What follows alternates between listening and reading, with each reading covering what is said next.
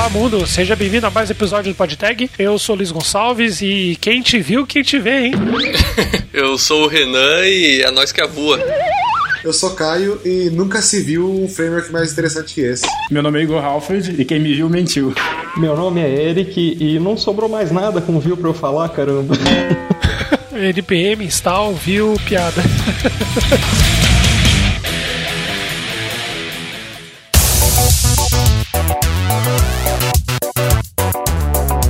isso aí, ouvinte. Seja bem-vindo a mais uma semana do PodTag, esse podcast maravilhoso sobre tecnologia, criatividade e inovação. E você sabe, esse podcast é trazido pela Impulso Network, a nossa patrocinadora, apoiadora de coração. E hoje eu vou dar um destaque bacana sobre uma coisa que eu li ali, que o Plínio, que é da parte do Cortinho, comentou, que me chamou muita atenção, que é o seguinte, a Impulso tem uma espécie de um coworking online. Como seria isso? Fica aberto 24 horas por dia, uma sala no Zoom. Então se você trabalha remoto e está sentindo sentindo sozinho, quer conversar com alguém, entra no Zoom e vai ter alguém online lá para conversar com você. Então fica uma forma de você conversar, trocar, fazer um network enquanto você está trabalhando no teu dia a dia. E, por exemplo, se você estiver trabalhando e começar uma meetup, você pode participar, acompanhar. Então fica bem legal porque você tem o tempo todo alguém ali com você e, e você que trabalha remoto ou estiver viajando, tudo aí. Porque, pô, não sei para quem trabalha remoto, eu não, não, estou trabalhando atualmente, mas todo o tempo que eu trabalhei é uma coisa realmente muito, muito complicada. Você se sente sozinho, você quer interagir não tem com quem você conversar. Então aí tá a oportunidade de você conhecer outros impulsers e aí ser um pouco mais produtivo. Então acessa lá impulso.network e também tem alguns recados que a Maísa vai mandar para você. Então ouve o que ela vai dizer para você, ouvinte do PodTag. Errou! Não, Luiz, aqui não é a Maísa da Impulso. Na verdade, aqui é o Plínio da Impulso. Fala galera, tudo bem? Seguinte, eu tenho quatro novidades para vocês. A primeira é o canal Mulheres, que foi criado pelas mulheres e para as mulheres da comunidade, mas também não é exclusivo para elas, beleza? Segundo, meetups. Nós temos diversos meetups marcados para esse mês de novembro e o próximo já vai ser sobre projetos open source. Terceiro, Live Code. Estamos fazendo vários live codes sobre o Atena, que é o nosso projeto de gamificação, toda terça-feira às 18 horas, horário de Brasília. Se você quiser participar, é só você entrar no canal Open Source Atena e perguntar mais sobre. E o quarto são os perfis mais desejados do momento. Nós temos várias oportunidades aqui para os seguintes perfis: QA, que são analistas de testes, né? Nível pleno e sênior. Backends Java, nível sênior. E devs de front-end em Vue.js, React e React Native. Todos eles para nível pleno ou sênior. Beleza? Então, se vocês quiserem participar da nossa comunidade, quiserem participar dos meetups, do live code ou até mesmo das oportunidades, aproveita que esse episódio é sobre Vue.js, pega todas as dicas com a galera e entra na nossa comunidade através do link que está disponível na descrição desse episódio, beleza? Espero vocês lá. Abraço! E você sabe que você pode apoiar nosso projeto do PicPay e do apoia.se. E olha só, muita gente está apoiando a gente através do plano de um real. Isso é muito bacana, nós somos muito gratos, é muito bacana receber esse apoio. A gente manda e-mail para todo mundo, independente do valor, né? Mas a partir de cinco reais você aparece aqui na introdução. Então, se você quiser aparecer aqui e mostrar para as outras pessoas que você está apoiando, incentivar outras pessoas a apoiarem esse projeto, você pode colaborar a partir de cinco reais nessas plataformas recorrentes. Você pode ter opção de cartão de crédito, então coloca lá, você nem vai lembrar. E você vai fazer uma diferença muito grande aqui, que a gente tem muito projeto e dependemos disso aí também. Belezinha? PicPay. E olha só, nós fechamos uma parceria com a carteira mais fininha do Brasil, aquela famosa carteira dobra. Olha só que bacana. É uma das únicas parcerias que existem com essa empresa e nós conseguimos esse benefício aí para você ouvinte do PodTag. Então você tem direito a 10% de desconto, não só os ouvintes PodTag, mas todo mundo que está no Impulso também. Então é só você usar o cupom PodTag Impulso que você recebe 10% em toda a loja. E o que é a dobra? Me pergunte, o que é a dobra? O que é a dobra? A dobra é um conjunto de produtos produtos feitos à mão que são eco-friendly. E olha só que bacana, alguns dos produtos, inclusive, são veganos. Tá? São veganos? Dá pra comer? são veganos, cara. Como assim? São livres de materiais de origem animal. Olha só que bacana. Olha só. Então é o seguinte, ela não é uma carteira de papel, né? Falando da carteira, ela é um material que é usado pela NASA, é resistente à água, ela não rasga, é muito fininha e leve. Então essa que é a pegada. Você pode fazer, inclusive, a sua própria dobra. Você entra no site, você vai ver que tem o PDF lá. Você pode pegar, do dobrar e usar para você ver, pô, muito bacana, a dobra faz sentido. E daí, quando você se sentir satisfeito com o modelo e com o tamanho, você pode comprar com esse desconto lá. E olha só, ouvinte, que essa não é a única novidade referente a essa parceria com a Dobra, porque terão sorteios, olha aí que bacana. E como faz para participar desse sorteio? Essa é uma parceria entre a Dobra, o PodTag e a Impulso Network. Então todas as ações vão acontecer aqui no PodTag, porém, o sorteio será feito na Impulso Network. Então você, ouvinte do PodTag, deve ir até Impulso, se cadastrar usando o nosso link de referrals ou acessando diretamente impulso.network. A gente pede que vocês usem nosso link de referrals, mas você vai precisar estar no Slack porque tudo vai acontecer por lá, é lá que vai ser divulgado. Os,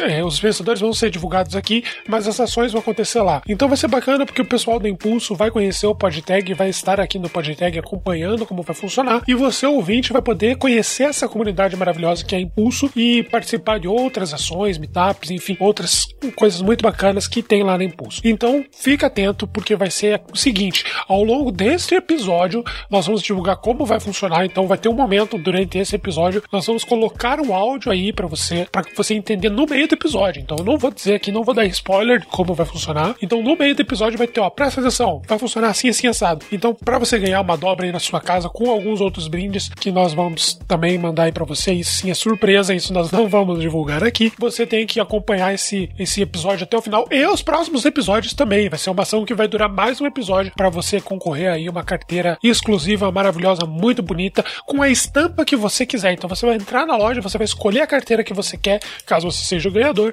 e só esperar alguns dias aí vai receber um presente bacana aí no fim do ano aí. Quem sabe um presente de Natal aí para você mesmo, beleza? E hoje o Paulo que está coordenando a parte da newsletter não pode participar da introdução. Mas, olha só que bacana, nós estamos agora com uma newsletter reunindo alguns links, itens, repositórios, dicas que a gente encontrou durante a semana, além, né, obviamente, do, do resumo do nosso episódio. E vamos mandar por e-mail para você ali, não vai ser invasivo, a gente não vai vender essa lista para ninguém. Vai ser uma forma da gente ter um contato ainda maior com você, um outro formato de conteúdo e que vai chegar aí uma vez por semana na sua caixa de entrada ali um conjunto de informações realmente muito relevantes e curadas para o nosso time. Então se inscreve através do site lá ou através do link que vai estar aqui na descrição desse episódio no seu agregador preferido. E o evento da semana é o PHP Conference, que vai acontecer entre 6 e 8 de dezembro na faculdade do Senac, em Porto Alegre, Rio Grande do Sul. Mas bate! Mas bate, não deixe de participar. Aqui é o principal evento de PHP da América Latina. Então, pessoal, vamos fazer jus ao, ao, que diz aqui, né? Vamos participar, ver. Tem gente que não gosta de PHP, mas ele tá envolvido no nosso dia a dia, né? Até eu mesmo acabo usando ele todos os dias, então tem que prestigiar. Tem, PHPzinho não, não, é uma coisa que você não, não, não, sai de você. Não vai fugir, né? É, faz parte de você. Não, não, não, não tem, não tem. o podcast da semana é o O Investidor Inteligente. É o podcast que está presente, ó, que maravilhoso, no Cashbox, que é nosso apoiador também. Conta com diversos episódios já sobre como investir, estratégias tudo mais. Pode até rolar um, um crossover com o Tag Money, né, Luiz? É, olha aí. Se vocês acham que é bacana aí a gente entrar nesse assunto, com certeza absoluta a gente, a gente tenta rolar um crossover aí. O Investidor Inteligente é um podcast muito bacana aí. Pô, eu tenho ouvido bastante aí. São dicas super rápidas, né? São 12, Sim. 12 15 minutos ali de dicas que você ouve e é um conteúdo muito bacana, muito legal, muito bem preparado. E o podcast indicado para o grupo feminino pela hashtag. Qual é a hashtag, Luiz? Hashtag Mulheres Podcasters. É o Sinuca de Bico. Como é que é? Eu vou um panorama geral, Luiz.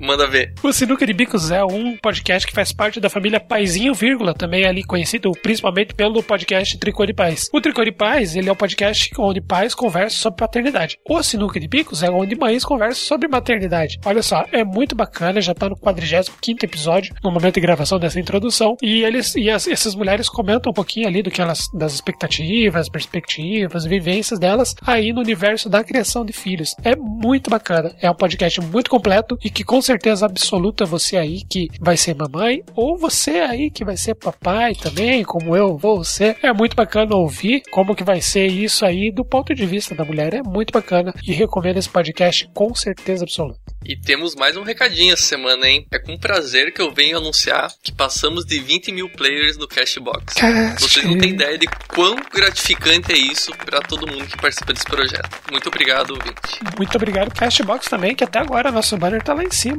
muito bacana, É, cara. Cashbox desde o início. E vamos aplaudir. É. Ah, olha só. Episódio passado, uma pessoa perguntou: vocês leram um comentário de um cara muito, muito rápido. Daí eu vou explicar pra você, ouvinte, por quê. Porque todas as pessoas que comentam no Cashbox têm seus recados lidos aqui também. Além dos recados que a gente recebe ali no, no Facebook, no Twitter, por e-mail e por outros canais, a gente sempre lê o que tá no Cashbox. Então, se você quer ter certeza que você vai ter o seu e-mail, seu, seu feedback lido aqui na hashtag ouvintes, comenta no Cashbox. E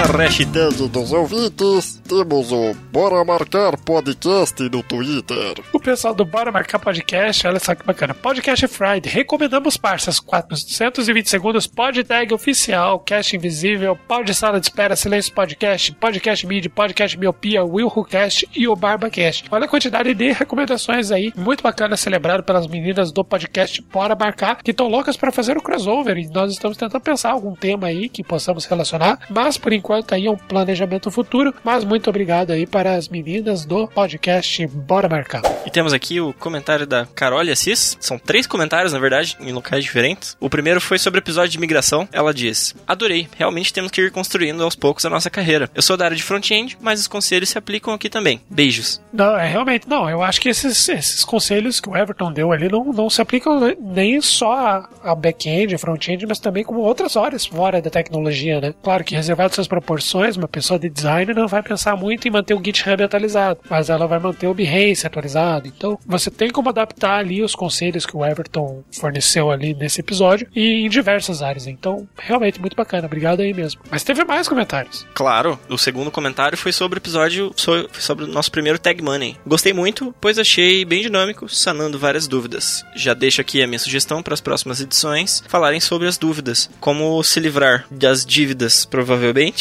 É, eu acho que era sobre as dívidas. Sim, tenho dúvidas sobre caducar a dívida e pagar mais barato, sobre o score de crédito também. Grande beijo. A questão de você se livrar das dívidas é a questão de você também fazer um plano. Se você tem dívidas muito grandes, é, você pode fazer um plano de como você vai pagar seus credores. E se você ainda não tem um planejamento financeiro, também é importante que o faça, pelo menos, num, ter um, pelo menos ter um controle dos gastos, né? Mas isso aí a gente ainda vai falar sobre em futuros Tag Moneys. É isso aí, pessoal. Continue dando feedback sobre esses quadros aí que a gente fez, adicionais. O Tech Money, especificamente, tem muita gente dando feedback também. Alguns a gente não tá lendo aqui, mas muita gente tá falando, pô, é bacana. E é a segunda vez que falam esse sobre score, sobre como reeducar financeiramente depois que você contrai uma dívida. Então a gente tá procurando bons contatos nisso, já estamos alinhando bons contatos nisso. Mas é muito bacana que vocês tenham gostado desse quadro. A- A ideia desse quadro era tecnologia voltada ao financeiro. Então era conversar com fintechs e realmente entrar nesses assuntos sobre score, sobre crédito, para as pessoas entenderem de uma forma um pouco mais técnica como funciona. Mas também achamos legal que o pessoal gostou muito da abordagem do, do Giovanni, também ali dando várias dicas. Então nos deem esse feedback pra gente saber se esse quadro aí, qual, qual é a frequência que esse quadro tem que acontecer e como que ele tem que ser organizado. Feedbacks são muito importantes para nós. Muito obrigado aí, Carole ou Caroline, não sei como que se pronuncia. E tem o terceiro feedback, né, João? É isso aí. Ela também comentou aqui no Facebook: conteúdo diversificado, quando você menos espera, os caras chegam pra falar de um assunto massa.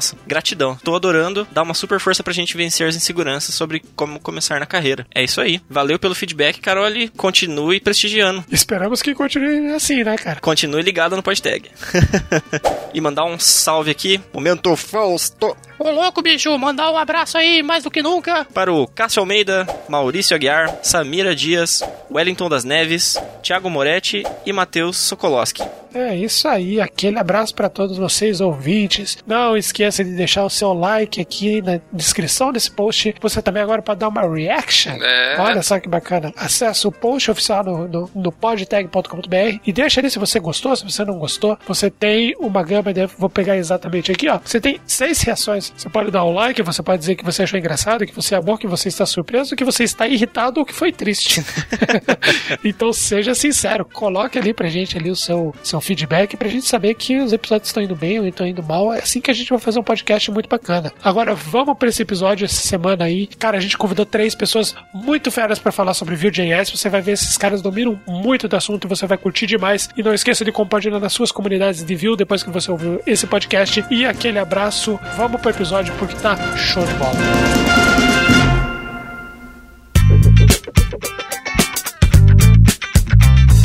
Primeiramente queria agradecer vocês por disponibilizar o tempo aí para trazer um conhecimento sobre essa framework aí que tem ganhado bastante espaço no mercado, uma das frameworks que eu mais gosto. Então, pô, muito bacana que vocês estão aqui hoje. E pro pessoal que ainda não conhece vocês, eu queria que vocês dessem uma introdução aí, quem são vocês, onde vocês trabalham e onde vocês têm atuado aí na, na comunidade de Vue. Bom, eu sou Caio Cal, eu sou front-end lead lá na Wirecard, Wirecard, uma empresa alemã que comprou uma empresa nacional recentemente, então estou aqui. Trabalho com Vue há dois anos e meio, estou bem envolvido na comunidade, tenho um livro publicado e acho que é isso aí. Meu nome é, meu nome é Igor Halford, trabalho como engenheiro de software numa startup aqui de São Paulo chamada No Alvo. Eu mexo com Vue desde a versão 0.11, mas trabalho com ele assim diariamente tenho acho que uns dois anos só. Eu organizo dois meetups aqui de São Paulo, um chamado Vue.js SP e o outro chamado JSSP, e também organizo um evento chamado Vue.js Summit. Apoiado pela Impulso Network, inclusive. Nossa apoiadora também. Meu nome é Eric, eu sou conhecido aí dentro da comunidade do Vue como Community Partner, né? Então, lá no site oficial tem meu nomezinho lá, principalmente por causa da tradução do site oficial e da documentação para o português. E agora eu tenho me envolvido também aí com a documentação em inglês, direto com o pessoal lá do time principal. Cara, a gente chegou a comentar uma vez num, num episódio anterior, convido até ouvinte a ouvir, que foi sobre uma comparação com React, com Vue, muito lá atrás, né? Muita coisa até avançou desde esse episódio. E uma das coisas que a gente comentou sobre a clareza que é a documentação do Vue, né? É bem fácil de entender. Então, pô, bacana que você esteja atuando nessa parte aí, trazendo uma facilidade para aprender essa framework. Muito, muito obrigado em nome da comunidade dos desenvolvedores meio preguiçosos de ir no core, assim, e tentar sozinho. Legal. A historinha da tradução é, é, curiosa, porque eu sou professor. Ah, esqueci de falar na apresentação, né? Sou professor e coordenador de curso na Faculdade de Tecnologia de Itaquaritinga, né? A gente começou a colocar o Vue na grade ali de uma das disciplinas desde 2016. Caraca, que legal. É, né? A galera ali, os alunos, naquela preguiça de ler em inglês. então, eu comecei a traduzir a documentação para usar nas aulas e eu acabei me empolgando com a qualidade mesmo da documentação. Fui ficando tão empolgado que, que o negócio expandiu e aí a galera começou a ajudar, né, por ser open source e cresceu e ganhou essa amplitude aí. Que legal, cara. E antes de você começar a atuar na, na tradução aí, você chamava de Vue mesmo? Ou como uma galera chama aí, Vue, Vui? Fui. Fui. Confesso que eu já chamei de Vue. Quem nunca? Quem nunca chamou, atire a primeira pedra. Eu não sei se vocês chegaram, vocês chegaram a ver, mas tinha até thread no Reddit lá, da galera perguntando como se pronunciava isso, velho. Podia ser um pouquinho mais fácil, né? Salvar a vida. Mas até mais bonito, né? Fica mais chique, assim. Bom, entrando já no, no assunto, né, de hoje, eu queria que vocês explicassem um pouquinho o que, que é o Vue, né? Assim, não só o Vue enquanto framework front-end, mas também todo o ecossistema, o que, que tem aí sido mais utilizado para compor uma aplicação escrita em Vue, né? E também, se vocês puderem explanar um pouquinho qual que é o problema principal que o Vue resolve. Eu acho bem interessante citar que o Vue não se considerava por muito tempo um framework. Ele falava que ele era uma, um framework progressivo ou uma library apenas, porque ele é bem menos completo, bem menos engessado do que o Angular, por exemplo. Então, ele você vai agregando libraries em volta dele para transformar ele no framework completo. Ele por si só só resolve basicamente o render, né? O render usando o Virtual DOM. Acho que é bem interessante também citar que ele foi criado dentro da Google, né? Ele nasceu dentro da Google, dentro do, do lab de teste lá. Um cara chamado Evan New. Ele queria uma ferramenta para prototipar mais rápido e achava que o Angular não atendia. Então ele começou a fazer o Vue lá dentro. Ele saiu de lá, hoje o cara vive disso, assim. Acho do caralho essa história. O que, o que, eu, acho, o que eu acho legal disso tudo é que, por exemplo, o Angular 1 veio lá por meados de 2013. Aí logo em seguida, o Angular 1 tava naquele hype, né? Aí logo em seguida veio o React, né? Lá por volta de 2015, 2014, não lembro a data certa agora. Mas surgiu toda aquela repercussão do JSX e não sei o que. E eu lutei tanto para separar o HTML do, do JavaScript botaram tudo junto de novo, tá virando uma zona. E o Vue surgiu, acabou, acabou surgindo logo depois, que ele falou, como ele surgiu depois, né? Ele trouxe esse negócio de trazer o melhor dos dois mundos mundos. Então, você tem lá uma coisa boa do Angular 1, que na minha opinião é boa, por exemplo. Todo mundo fala que o Angular 1 é lento, é, a forma do, que ele faz a tabagem é ruim, mas você não pode negar que o Angular 1 ele é muito produtivo. Você consegue fazer as coisas muito rápido nele. E também, no caso do Angular 1, além, de, além de ser, dele ser produtivo, ele tinha um problema que era aquele negócio de, ah, se eu sei Angular 1, eu não preciso, às vezes, acabar sabendo JavaScript, já que tudo o Angular 1 oferece. Era mais tipo, ao invés de saber programar JavaScript, sabia programar Angular 1. Aí veio o React, que trouxe uma coisa boa, que era você precisar saber JavaScript para fazer uma aplicação.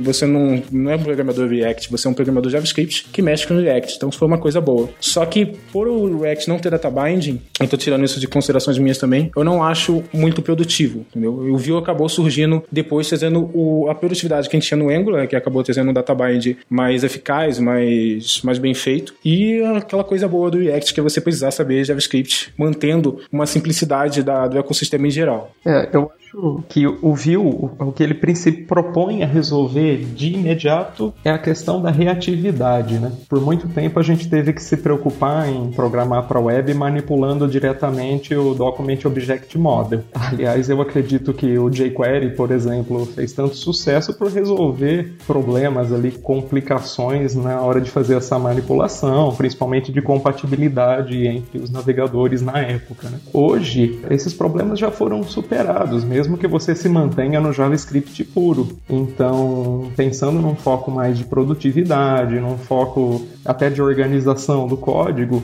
esses frameworks mais modernos têm oferecido suas soluções. E eu concordo com o que o pessoal falou que o Vue ele traz uma, uma, uma junção entre algumas boas ideias, tanto do mundo do Angular quanto o mundo do React, com uma flexibilidade maior do que eles oferecem. Então, um exemplo que eu sempre gosto de citar, né, sobre o JSX, é que se você quiser, você pode usar no Vue, mas você não é obrigado. Se você quiser, você não usa nada e coloca ele direto lá no seu HTML, importando pelo CDN e usa igual lá na era jQuery, né? E se você preferir um empacotamento, Webpack, aí que ele realmente mostra todo o poder dele com os componentes single file, né, que são arquivos que unificam as três as três linguagens, né, da nossa camada aí de web, o HTML, o CSS e o JavaScript, de uma forma organizada, mas que ao mesmo tempo mantém a separação, né, de conceitos ali que o desenvolvedor front-end normalmente está acostumado. O que eu acho engraçado de tudo isso é que, tipo, como eu acompanho o Vue tem bastante tempo, lá nas primeiras versões, o V4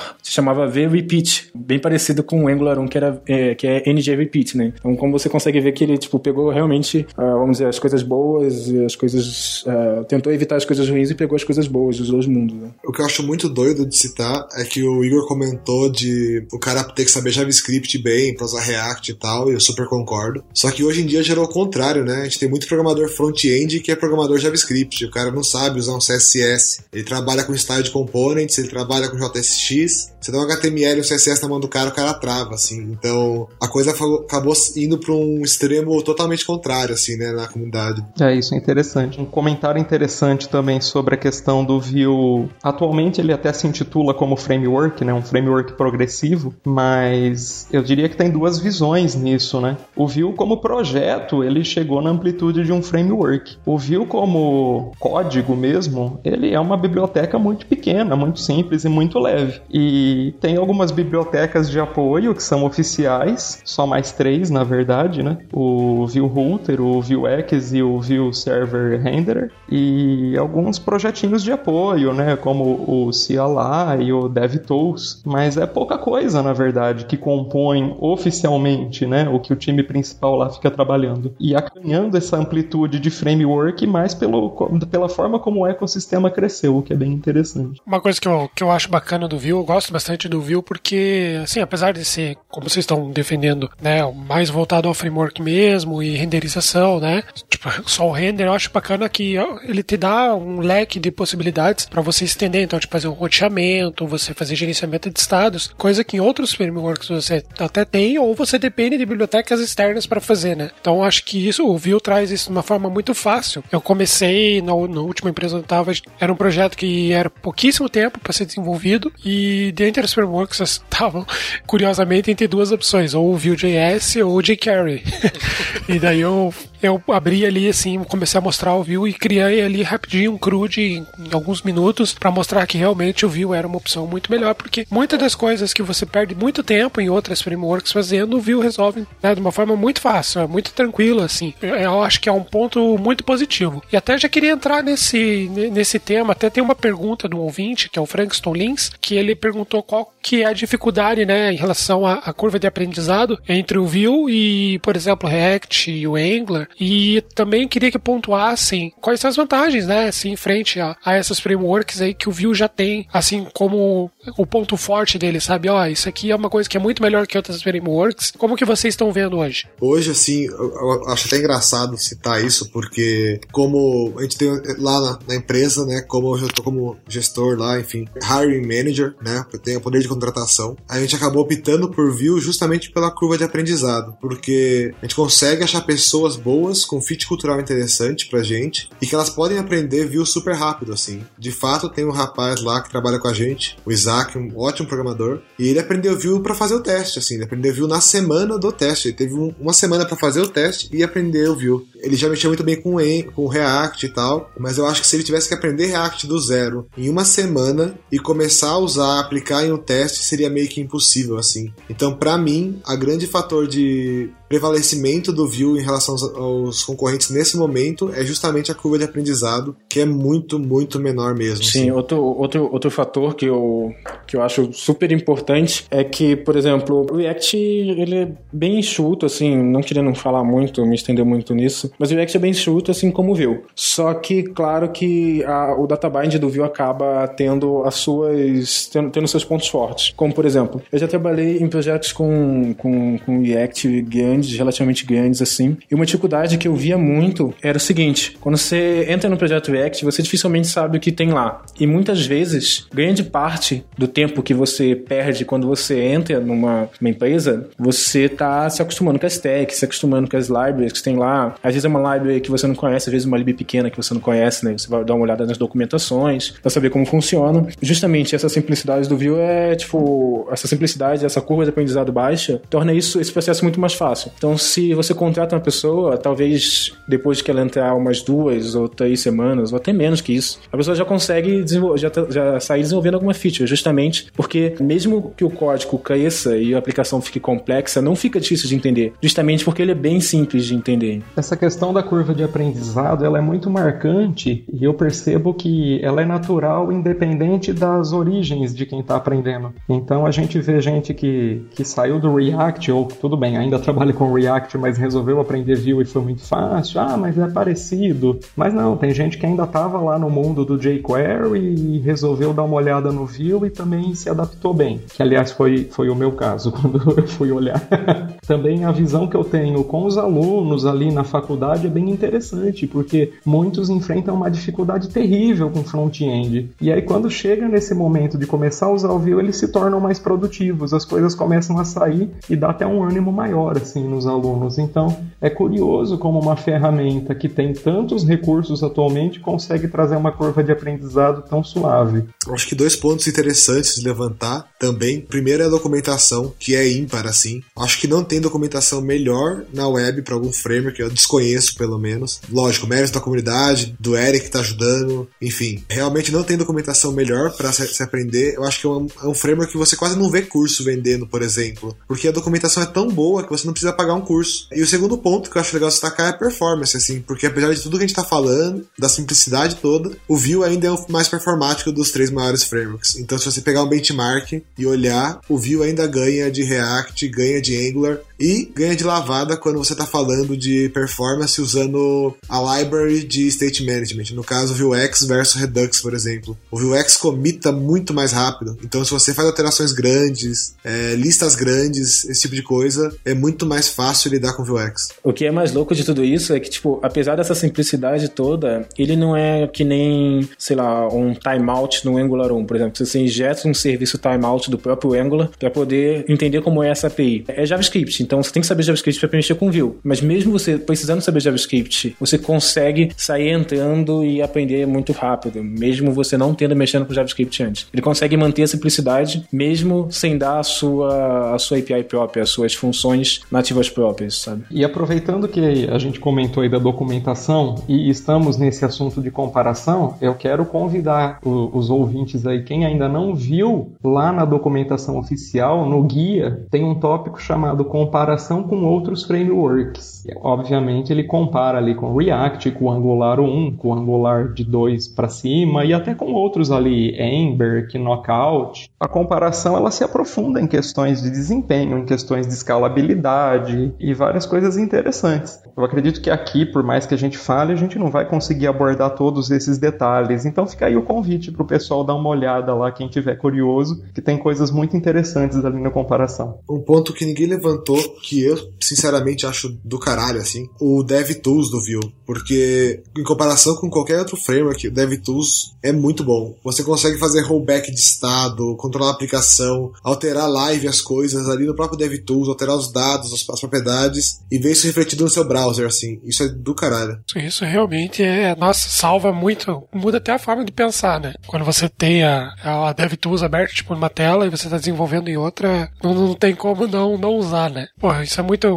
muito bom. Eu tenho uma pergunta ainda dentro disso, que é do Matheus Cardoso, e ele, ele perguntou em relação, né, comparativo, o seguinte, existe algum indicativo que o Vue vire um pouco mais para ES6 e ES7? Porque o React tem o Flow, embora sendo usado pela própria comunidade, o Angular tem o TypeScript, que parece crescer muito além disso. Para onde vai o Vue.js nesse sentido? Eu sou um cara de Angular que começou a usar o Vue.js agora, e essas foram coisas que me vieram à mente logo quando eu comecei. Vocês conseguem dar um, um panorama sobre isso? Eu acho que o Vue, ele deixa você bem livre, né? Você pode usar até TypeScript com ele. Eu acho que eles vão manter S6, S7, enfim, e subindo a versão, mas você pode usar TypeScript com ele hoje já, nada impede. Sim, é tipo, assim como você tem a flexibilidade de escolher como você vai escrever o seu HTML, porque no Vue você consegue fazer de várias formas. Você consegue usar a forma padrão lá, que é que todo mundo escreve, que é usando templates, mas você consegue usar render function, você consegue usar JSX, você consegue usar HyperScript, né, que é aquela, que é aquela sintaxe virtual DOM. Então, da mesma forma, você escolhe. E você consegue escolher, a, além disso, você consegue escolher a própria linguagem, né? Se quiser usar C, se quiser usar TypeScript, ele tem um suporte muito bom. Inclusive, na próxima versão, ele, o TypeScript hoje, o, o quer dizer, o Vue hoje, no código-fonte dele está escrito usando o Flow, né? Mas eles estão,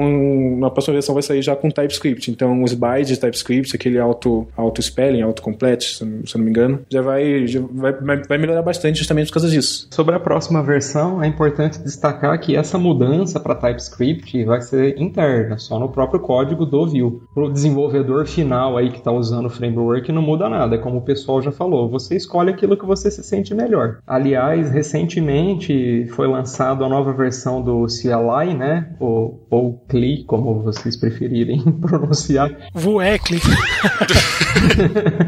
a versão 3 chegou aí recentemente, faz pouco mais de um mês, e dentre vários recursos, agora ela está bem modular, então não é mais aquela coisa de você criar o seu projeto só com um template lá e depois qualquer alteração que você vai fazer ferrou. Agora você pode criar o projeto e escolher eh, plugins ali que você quer estender e instalar e desinstalar com o projeto já ali sendo construído ou até pronto. E dentre eles você pode rapidamente instalar o plugin de TypeScript e pronto, já vai estar tudo configurado para você fazer o seu projeto com TypeScript. Se arrependeu, não quer mais, desinstala e volta ao normal. O mais da hora é que, para facilitar ainda mais, os caras ainda criaram uma UI dentro do CLI. Então, se você instala a CLI lá, você dá um view UI, ele sobe uma interface gráfica lá no navegador para você fazer o management dos seus projetos. Você consegue instalar plugin pela uma interface gráfica, que é tipo. A interface gráfica ela só joga comandos no terminal lá, mas você consegue fazer tudo via interface gráfica se você quiser. Facilita muito às vezes. É a alegria dos front-end. Mas é, é bizarro. É bizarro porque você consegue até pesquisar plugins pela própria interface. Você não precisa nem saber o nome do plugin no NPM. Você pesquisa lá e instala, acabou. É isso que eu ia comentar, cara, porque, tipo, é uma das coisas que eu achei bem legal é você controlar o, o uso de pacotes que você tem. Às vezes, tipo, você olha, pô, eu importei esse pacote aqui, mas eu não tô usando. Fica. Embora você consiga fazer isso por linha de comando também, né? Você tem uma interface gráfica que te mostra aquilo ali, é muito bacana, cara. E isso daí é uma coisa que as outras frameworks tinham que copiar, cara. Tinha que ser, tipo, todo mundo com, com essa ideia, porque realmente é muito, muito bacana. Cara, eu, eu gosto do Vue. Parece, tá vendo? Eu tô puxando o saco aí, o pessoal pode falar isso, mas eu tô mesmo.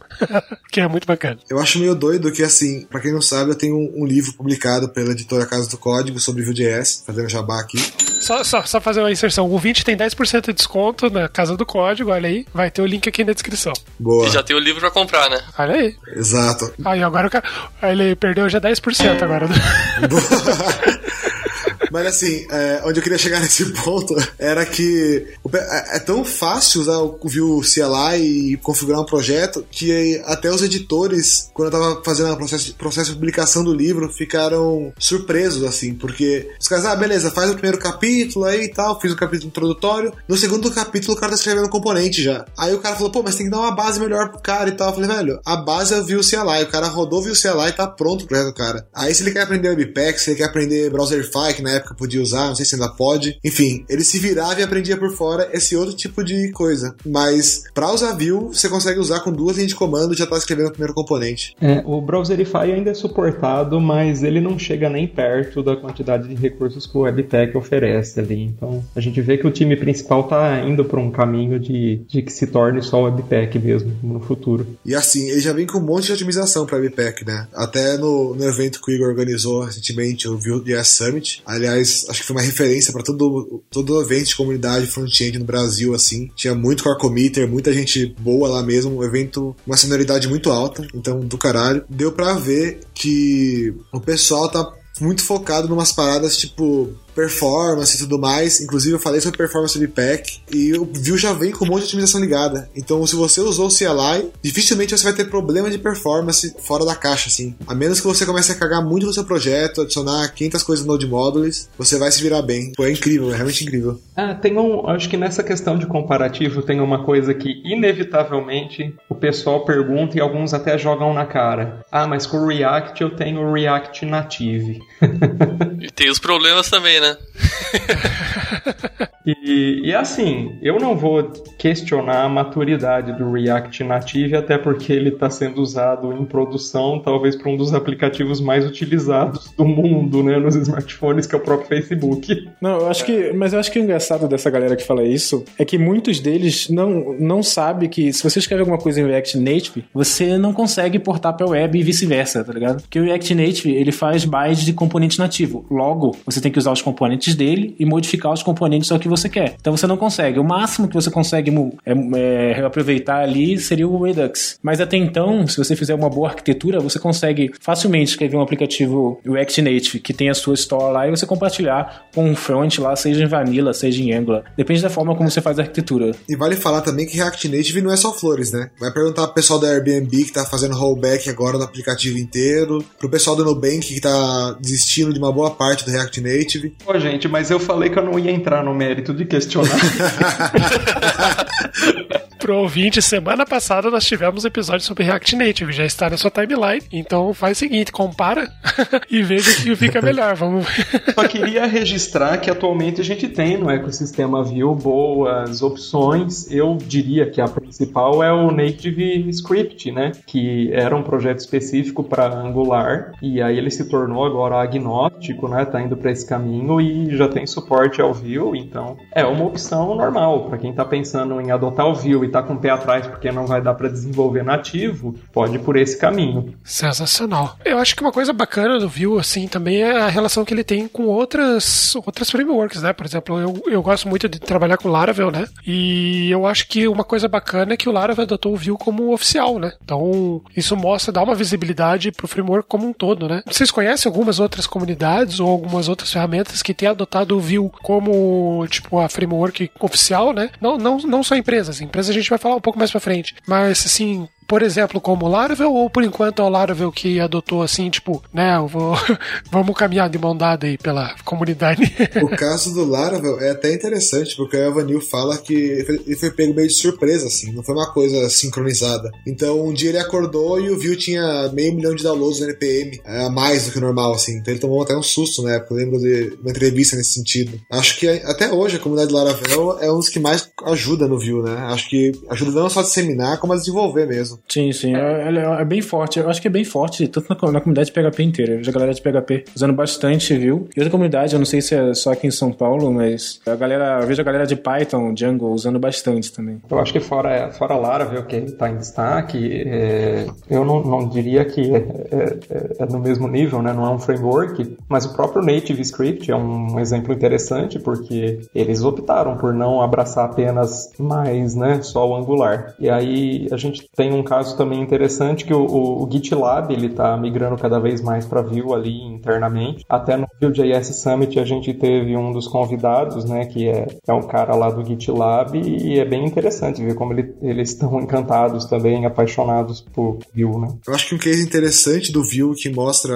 o poder dele hoje é a comunidade chamada Vue Vixens, que são, é uma comunidade focada em incluir garotas na tecnologia e através do Vue eles tão, elas estão fazendo isso, porque é muito mais fácil dela aprender Vue e se acrescentar e tudo. E hoje eles fomentam muitos eventos, viajam pelo mundo, tem muito contato com o Core Committer. Então, assim, é mais uma comunidade que, na verdade, ela nasceu pro Vue, né? Não foi adotada, mas nasceu pro Vue e tá fazendo uma coisa maior que não é não só, uma, não é só um projeto de tecnologia, é um projeto social, assim. Caraca, que legal. O link pra esse projeto vai estar tá aqui na, na descrição. Eu, eu comentei, achei bacana que eu, eu tô vendo aqui no, nos gráficos, né? E o Taylor Otwell, que é o escritor do Laravel, ele tweetou falando: Ah, cansei de estudar o, o React, né? Então agora eu vou começar a aprender Vue.js porque parece mais fácil e tem um site muito bonito. E depois disso começa a ter tipo uma quantidade absurda de downloads pro, pro Vue nessa, nessa época. Então isso é muito bacana, porque isso é comunidade, né? Ninguém tá ganhando dinheiro nesse momento até isso. Claro, muitas pessoas estão ganhando dinheiro, né? mas tô falando nesse momento são tipo frameworks que simplesmente estão se interligando e uma comunidade nova está crescendo. Isso é muito positivo, isso é muito legal. Coisas que eu, eu particularmente não vejo com tanta força assim, em outras ferramentas.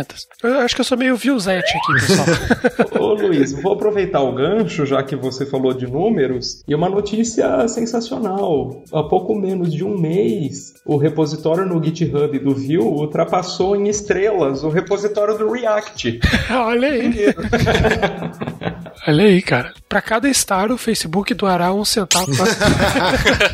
Acho que isso é reflexo do, do quanto o developer gosta de trabalhar com Vue, né? Porque mesmo que ele tenha menos uso, com certeza ele tem menos uso do que React, mostra que o, o developer gosta de Vue, se engaja com Vue e vai lá dar fork, dar star, contribuir. Um ponto interessante é que o Vue tem um rate menor de issues abertas por pull request. Então tem muito mais issue aberta no Angular ou no React sem resolver do que no Vue.js. É, e eu acho legal falar também sobre essa história da questão financeira e de ter uma grande empresa por trás. Porque esse é um questionamento que o pessoal me faz bastante também. Ah, eu só vou usar React porque eu confio, porque tem uma empresa. E é curioso o, o como o projeto, né, o Vue como um projeto conseguiu se consolidar. Inicialmente era um exército de um homem só, né? O Evan ele lançou uma campanha no Patreon e começou a receber doações e, a, e, e ganhar uma grana aí para ficar full time no projeto. Hoje ele está recebendo aí acima de 15 mil dólares por mês. Então, o pessoal que fica com medo do Evan desistir, eu acho que não é muito provável. Mas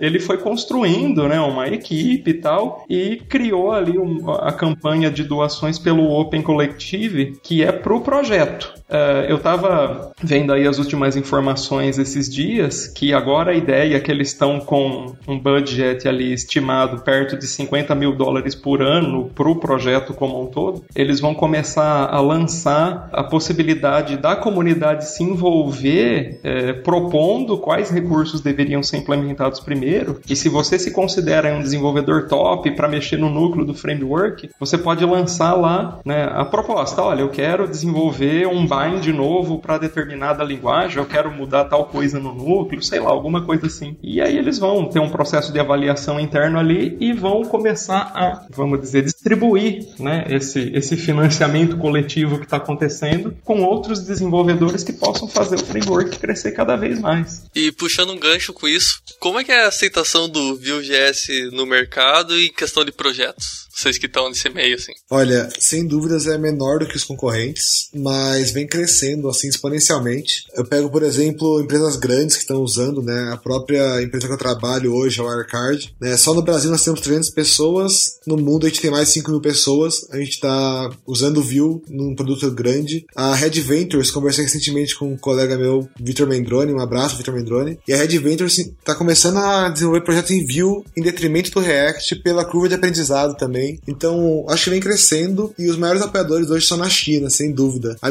Alibaba usa muito Vue, por exemplo, que é muito maior que Bay, né? Sim, sim. Uma, uma coisa que eu consigo citar é que, uh, como eu falei, né, eu trabalho numa startup aqui em São Paulo. Essa startup, especificamente, fica num coworking chamado Ace Campus. Eu não sei se o pessoal conhece, mas assim, a maioria das startups da Ace, assim, que a Ace está envolvida, usam Vue e um back um back-end eu não tenho certeza, mas a maioria usa Vue. Eu sei disso porque tem um Slack geral do pessoal, né, que a galera troca, faz networking, conversa, troca experiências e a maioria tá sempre, a galera sempre sobe, sobe problema lá no Slack de Vue, vaga de Vue, uma porrada de coisa assim. Até hoje não vi nenhuma vaga de outra coisa além de Vue lá. Então, eu acho que a maioria das startups da Ace estão usando Vue, assim, olhando de um ponto de vista de terceiro, né, claro. Como, como coordenador de um curso superior, a gente recebe muitos contatos de empresa ali para colocação de aluno. Eu ainda vejo que empresas maiores, mais tradicionais, estão numa vibe de React. É, se a gente vai mais para um cenário de startups, coisas inovadoras, é basicamente o, o Vue domina. E eu acho que isso é uma tendência que ao longo do tempo vai se consolidando cada vez mais. Um dado interessante, né, de usuários do DevTools tem aí diariamente por volta de 350 mil usuários. Então isso mostra mais ou menos qual é o número real de quem está usando ali todo dia para desenvolver, porque está usando DevTools, né, para fazer isso. Então é grande o número, né? Muita gente usando. E tem algumas empresas grandes também no Brasil. Acho que vale citar a Acreditas e a Hotmart, que são duas empresas enormes que também estão usando o Vue em larga escala em produção, assim. Então, tem até uma lista que o pessoal organizou, né, o pessoal do Vue SBR, se não me engano, com as empresas que usam Vue. Então, se você tem interesse em trabalhar com Vue, consulta a lista lá, manda currículo, procura a vaga aberta. Que é a galera que tá contratando, viu, pessoal? Vocês, vocês são de São Paulo, fala com a gente, cara. Olha aí, cara, arrumei uma vaga pra você, ouvinte aí. Deixa seu like aqui Aí, embaixo. ó, o link vai estar na descrição aí dessa lista aí.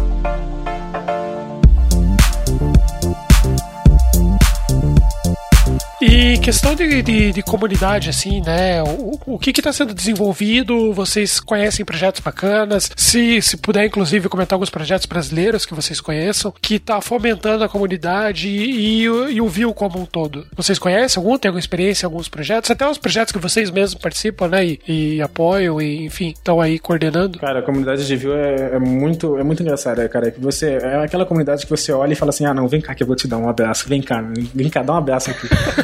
Porque, mano, é, é muito legal a comunidade, como ela se move. Por exemplo, eu e, um, e a Thaísa, o nome é Thaísa Candela, né? A gente organizou o VGS Summit, só que foi muito legal a, a comunidade se movendo junta pra fazer o projeto acontecer. Então, tipo, a gente acabava ficando com bastante coisa pra fazer, claro, mas, por exemplo, a comunidade em si, divulgando, falando sobre material pro evento, a- no próprio dia, a galera, os voluntários que ajudaram a gente, pessoas que se, se disporam a, tipo, ficar um final de semana lá com a gente no evento sem ganhar nada, só pra ajudar e ver o negócio acontecer. Então, tipo, é, é- é incrível isso. É a comunidade querendo só espalhar conhecimento, conhecer pessoas novas, trocar material, trocar networking, isso é muito legal. A gente, a própria comunidade faz projetos, então, o Vue.js Brasil, né, que é a comunidade geral, porque a gente, a gente tem mais ou menos assim, a gente tem o Vue.js Brasil, que é a comunidade geral, né, que fica a galera toda, as coisas mais no online, e as comunidades dos estados, então, tipo, você tem o Vue.jsp, Vue.js em Rio, o Belo Horizonte, Floripa e assim por diante, e que são os presenciais e tal. Só que o Vue.js Brasil em si, a gente tem, tipo, um- a gente faz podcast, tem a galera, tem sempre alguém responsável por podcast, tem a galera responsável, às vezes, por exemplo, no caso do Eric, é documentação. Então, tipo, é muito legal como cada um meio que se autogerencia pra fazer tudo acontecer, sabe? Isso é muito legal. Por isso que eu falei que aquela comunidade, que aquela comunidade você dá vontade de abra- abraçar e dormir do ladinho, assim, sai fazendo carinho. Vontade de ir no recreio, né? Andar junto. Mãozinha dada e tal.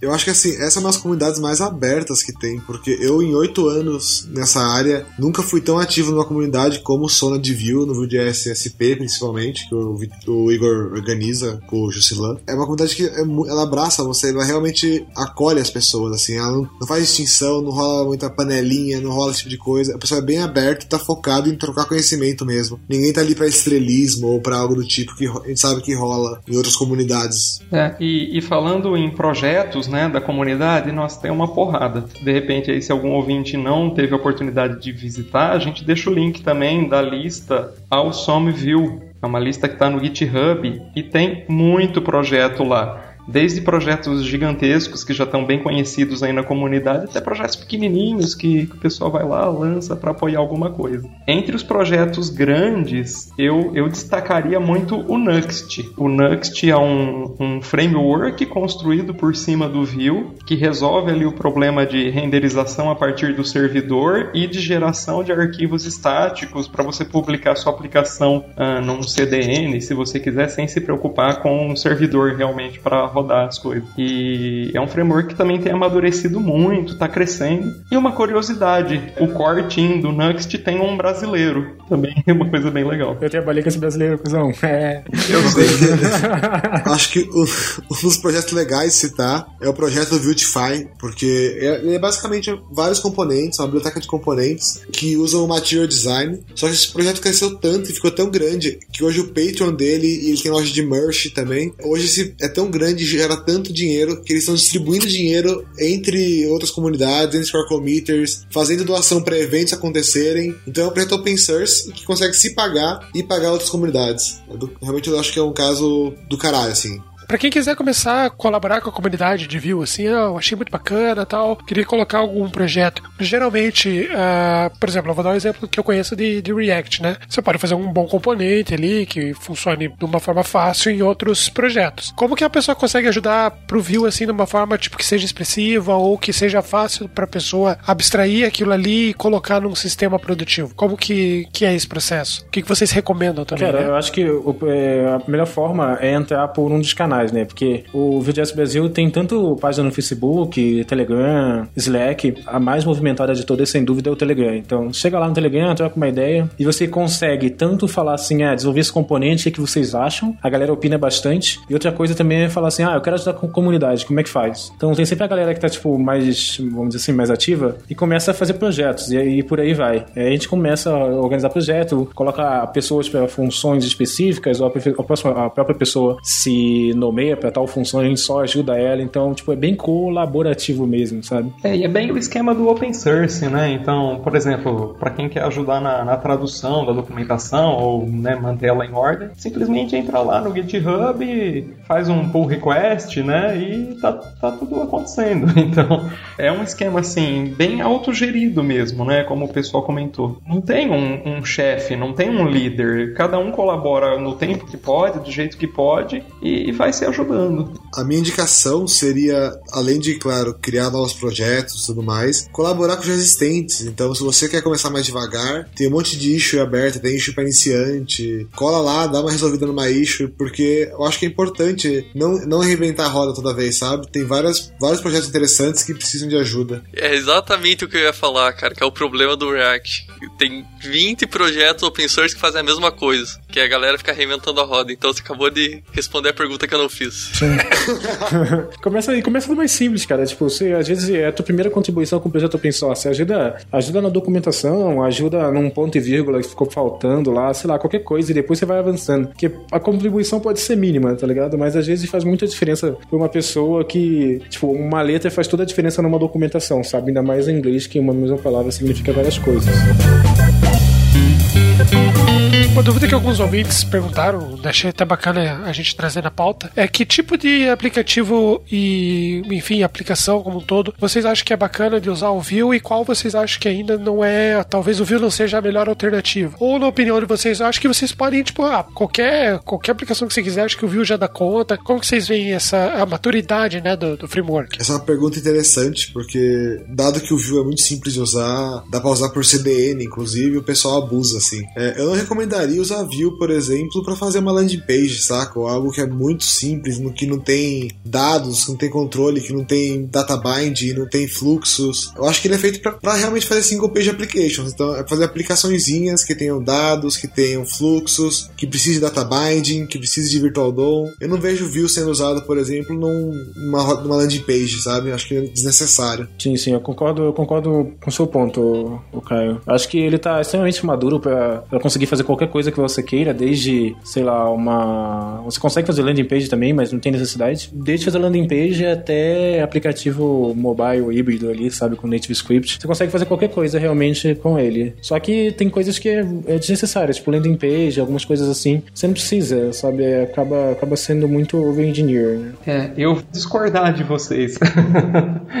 é, é, claro que você não precisa usar um, um elefante branco para matar uma mosca, né? Mas com o cenário que a gente tem, às vezes, de geração de arquivos estáticos, por exemplo, se você estiver usando o Nuxt uh, e quiser fazer ali, por uma questão de produtividade, né? Fazer uma landing page onde você vai, cada pedaço da landing page, trabalhar como um componentezinho, deixar as coisas mais modularizadas, uh, por produtividade, né? Ou por, por manutenção futura, uh, não tem nenhum problema, porque depois ele gera ali uns arquivos estáticos, você sobe num CDN e fica simplesinho, quase como se você não tivesse utilizado. Então, talvez pela experiência de desenvolvimento né, que, que ele oferece, eu realmente acredito que é vantajoso a qualquer momento. Eu, até agora eu tentei ver um projeto que eu ia tentar usar Vue e não ia gostar e não aconteceu. Agora sim, um ponto que eu acho interessante nesse quesito ainda é, por exemplo, o cara que, tá fazendo, o cara que faz muito free, assim, né? O famoso, o cara, o freelancer. Tem muito, o Vue é muito maduro e tudo mais, mas ele não chega aos pés, por exemplo, do jQuery em termos de plugins e afins. Então, se você vai fazer uma, um freela, uma coisa que você vai passar para frente, uma landing page, algo muito rápido, se você usar um jQuery da vida, você vai ter slider pronto, enfim, N, N funcionalidades lá de maps integrado tudo mais, plotar gráfico, muito mais, muito mais maduras do que você tem no Vue hoje. Então, assim, se você vai fazer muito freela, uma coisa muito rápida, que você vai usar muita, como posso dizer, muito plugin, muita coisa que já tem pronta, eu acho que de repente também não vale a pena, sabe? No projeto de scope pequeno. É pensando numa manutenção futura, faz sentido. Por outro lado, você pode fazer envio também e aí garante que você vai ter o cliente de volta no futuro. é, ou você pode faz, fazer os módulos que vão sentir faltas para a comunidade, né? Mas, por exemplo, também tem o caso que, assim, você vai entregar, às vezes o Freela é um landing page de um evento. O evento passou, o Freela morreu, entendeu? Não vai voltar na sua mão, não vai voltar na mão de ninguém aquilo lá. Então a tecnologia mais indicada é a que entrega mais rápido com a performance ok, certo? Sim. Sim, sim, mas, por exemplo, acho que vai muito do que se for fazer. Uh, por exemplo, no caso de fazer sites estáticos usando Vue. O CDN é realmente complicado, até porque se você for fazer por CDN, a compilação é meio que just in time, né? Então vai tudo rodar ali a partir do momento que o JavaScript é baixado. E, e o SEO vai ficar uma bosta e assim por diante. Mas, tipo, tem ferramentas como o próprio Nux ou o Ou até um que saiu agora, que é meio ali que igual ao Gatsbyfy React, eu não sei se é assim que se pronuncia, que é o chamado Blind Som, eu não sei também como se pronuncia isso, os caras só inventam nome bonito, né? Mas é basicamente, esse, esse GetSom é tipo, você faz a sua página de estática ali, um gerador, né? Você faz tudo via linha de comando lá, ele gera os arquivos estáticos para você, mas ele tem uma, uma layer de GraphQL, então você consegue alimentar suas landing pages através do GraphQL. Enfim, é uma coisa muito doida, é só você dando uma olhada na documentação mesmo para ver. Mas tem coisas que realmente facilitam. Então, por exemplo, é, eu trabalho numa nessa, nessa startup e essa startup ela é muito ligada com publicidade, é uma startup mais de publicidade. Então a gente tem várias landing pages. Então é interessante sim pra gente ter um repositório de componentes publicado, sei lá, no NPM Private da vida, e a gente conseguir reutilizar esses componentes nas landing pages e assim por diante. Então, vendo isso a longo prazo, sim, é uma coisa boa. Mas eu também olho em questão de praticidade. Um exemplo disso é o próprio site do Vue.js Summit. O site do Vue.js Summit é um fork do site do VueConf, da VueConf lá, o, o, o VueConf oficial lá de, da Europa, a primeira VueConf, que é feito em Nux, ele dá um Nux Generate lá e gera os arquivos estáticos. Então vai muito do que você quer fazer. Claro que você fazer um negócio do zero com Vue às vezes não tem necessidade, é a coisa mais rápida fazer com jQuery. Mas vai muito do que você quer fazer e da necessidade do momento. Né? Assim, um ponto que eu acho bem interessante é, por exemplo, no e-commerce, onde performance é realmente crucial, realmente muito, muito importante. E a partir do momento que você começa a usar libs como Vue, Vue Router, todo tipo de coisa, a parafernália toda que precisa, por menor que ele seja, ainda não se compara a usar um Vanilla JS, por exemplo. Então, assim, eu pego um show, um case que eu acho muito, muito legal mesmo, é do Beleza na Web, que os caras usam Vanilla JS lá e a performance é absurda, é absurda a performance do negócio. E assim, eu acho que é, é quase impossível chegar no nível que os caras chegaram usando o Vue. Outro exemplo é o Elo 7, os caras têm o primeiro load de JavaScript com 35kb. Só o Vue já pesa mais que isso, saca? Então não tem como chegar nesse nível de performance usando qualquer framework. Então se performance é um ponto muito crucial e você tem dinheiro para poder desenvolver e muito tempo, ou muito dinheiro para contratar muito dev, realmente eu acho que talvez não encaixe aí. É, eu acho que esse é o ponto crucial. Não existe nenhuma camada adicional que você coloque que não vai pesar mais do que nativo. Então, em cenários onde qualquer kbyte possa fazer a diferença, nem que você achasse um framework de 1 kbyte, ele é 1 kbyte a mais. então, se for um caso crítico assim, realmente fica com o nativo, vanilla, que o próprio JavaScript é bem massa e está cada vez melhor. É, é, que eu acho que qualquer qualquer e-commerce vira crítico, né? Quando você começa a olhar número de conversão, esse tipo de coisa, a Amazon mesmo vi falando disso. Qualquer segundo a mais de load, você perde 30% de acesso, esse tipo de coisa, que converte em venda direta, né? Então, eu acho que nesses casos existe uma necessidade assim mesmo de performance absoluta e extrema, sabe? Isso aí. Tem mais uma pergunta aqui que é do Wellington Gervicas, que inclusive foi que gravou conosco sobre esse bate-papo aí de, de Vue contra o React, né? Tipo, Mortal Kombat, não, brincadeira. ele falou bem assim: falou, cara, pergunta para ele se é uma boa prática separar os códigos HTML, JavaScript e CSS. É, ou é muito importante que eles estejam no mesmo contexto de pasta. Exemplo, né? Tem o, o componente loading, aí tem o controller.js, o template.html e o style.scss, né? Para complementar, o arquivo Vue de fato teria menos de 10 linhas e iria servir somente para renderizar os imports. Já tem alguns casos em que você, né, até a própria o padrão, né, já é vir tudo no mesmo arquivo .view. Como que vocês veem esse caso aí? Então, é que, tipo, cai na mesma, naquele mesmo cenário. Eu dei uma, eu dei uma tal que tem bastante tempo já, na verdade, lá onde o Caio trabalha, lá na Moip, mas eu dei uma talk lá sobre arquitetura. Só que o lance de arquitetura no Vue é complicado, porque ao mesmo tempo, como, como a gente estava falando né, até agora, o Vue é muito flexível. Então, nenhuma, das, nenhuma da, das estruturas que você for usar é errado. A estrutura que mais convém para você e mais confortável para o seu time vai ser a estrutura que vai se encaixar melhor. Claro que a maioria dos desenvolvedores Vue usam uma, mas ela é muito diferente agora. Porque a que a gente segue, que a maioria dos desenvolvedores segue, é tipo, você tem um, uma, um template lá, você colocar seu HTML, seu script no seu script, seu style no seu style. Aí a pessoa fala, ah, mas pode ficar um arquivo muito grande, mas é, mas é aquele negócio, né?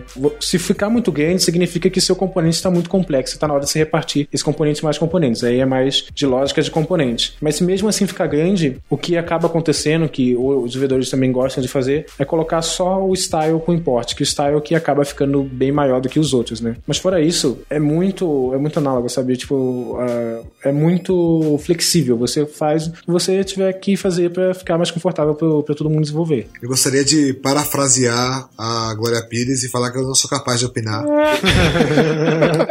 Realmente é algo que depende 100% do modo que você quer trabalhar, então não é obrigatório, não é, não tem vantagem real, porque como o Igor disse, se, se o componente está grande, realmente é um problema. Então eu não vejo nem vantagem nem desvantagem. Acho que é vai de consenso da sua equipe de como eles se sentem mais confortáveis. É, eu particularmente gosto da ideia do single file components, né, de manter num arquivo só a, as três camadas ali, as três linguagens. Mas realmente, se ficar uma coisa que a pessoa se incomoda, sente que a manutenção vai ficar ruim ou não consegue se acostumar com a maneira de trabalhar com um CSS tão modularizado assim, normal, é só importar. É que quando um framework oferece tanta flexibilidade, tem gente que acaba se perdendo por causa da liberdade. É uma coisa muito curiosa. Nesse cenário, eu recomendo para o pessoal dar uma olhada no guia de estilo e no livro de receitas que tem lá no site oficial, lá no menu de aprendizado, né? Os dois oferecem aí algumas visões consolidadas pela própria equipe do que eles consideram que seria a melhor maneira. E lá tem as justificativas, olha, por questão de performance, ou é por questão de manutenção,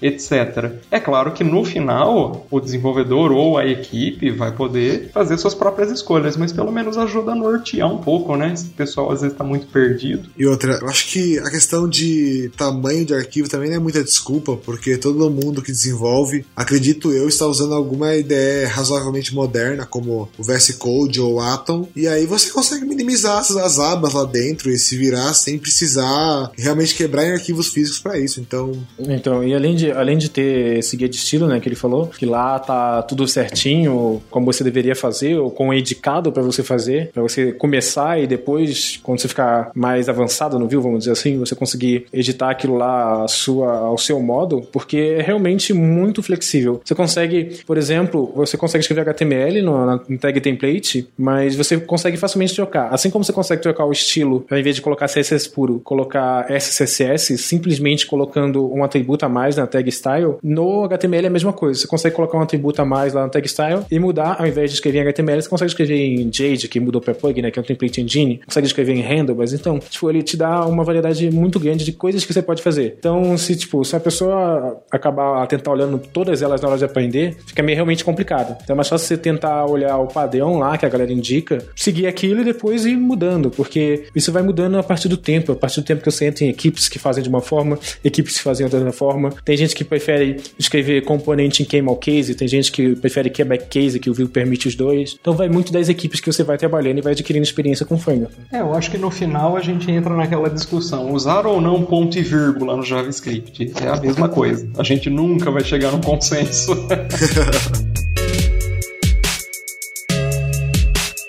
Parou, parou, olha aí. Lembra que nós falamos que ia ter uma novidade para você participar da promoção da dobra para você ganhar uma carteira. Então vai ser da seguinte forma: você vai entrar na Impulso.network. Se você ainda não é um impulser, entra lá, o cadastro é gratuito. Você vai entrar no canal hashtag Impulso-Network e vai se apresentar para as pessoas. Se você já é um impulser, depois disso você entra no nosso canal lá na Impulso, que é o hashtag PodTag, que vai ter um anúncio que o André do Core Team vai escrever com o próximo passo. Então é muito simples. Entra na Impulso, se apresenta se você ainda não é um impulser, e se você já é um impulser, você entra no canal PodTag, que vai ter lá a informação. Beleza? Vamos voltar para esse episódio?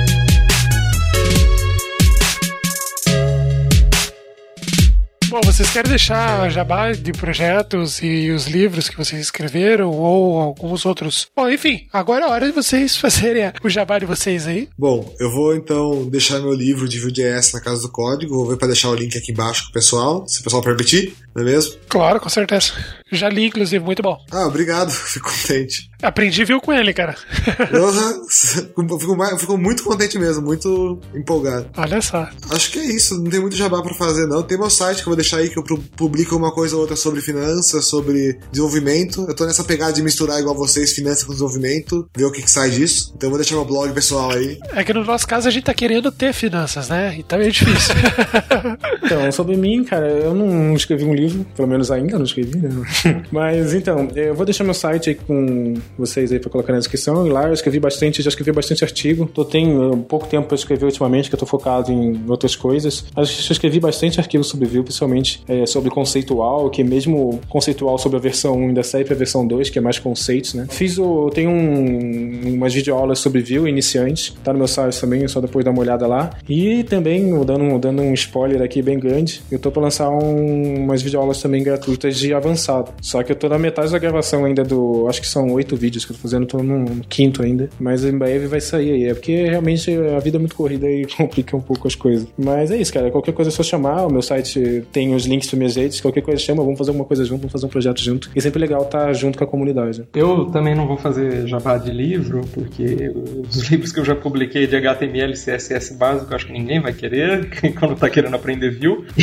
Vou, claro, fazer um jabá aí para a comunidade brasileira, que já foi comentada, pro, pro site oficial em uh, pro pessoal dar aquele apoio, de repente colaborar aí com as manutenções futuras, para eu também poder ter um pouco de vida pessoal, senão fica chato, né?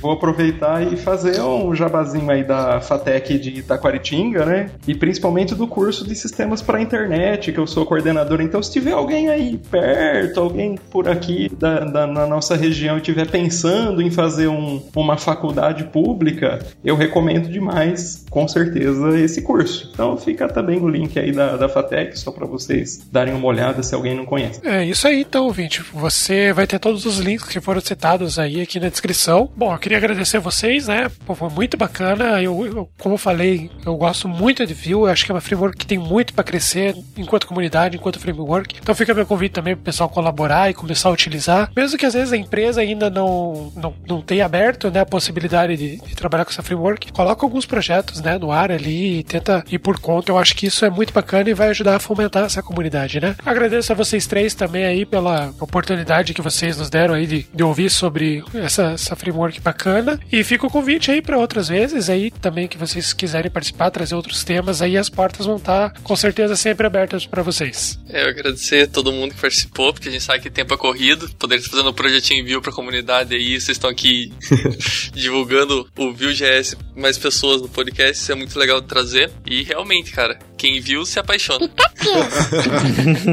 Isso aí. Eu agradeço o espaço, o interesse de vocês no View, a oportunidade da gente estar aqui falando, e aquele negócio, a comunidade, todo mundo se ajuda, então eu acho que nenhum de nós se considera nem um pouquinho especial para estar aqui falando, mas eu espero que a gente possa ter contribuído, e se precisar de alguma coisa a mais aí, não me procura também, porque é demais também, né? A gente tá aqui de graça e, né, não precisa ficar exagerando.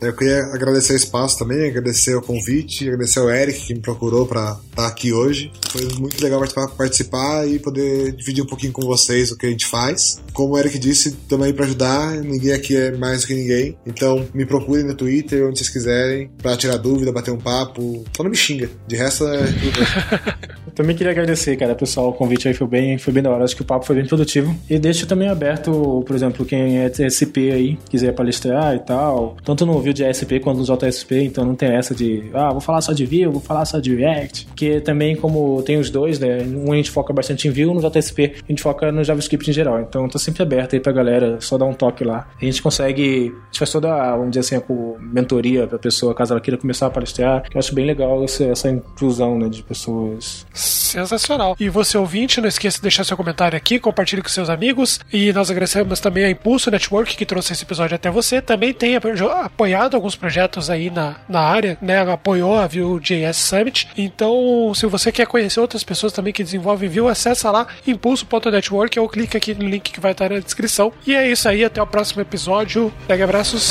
tchau.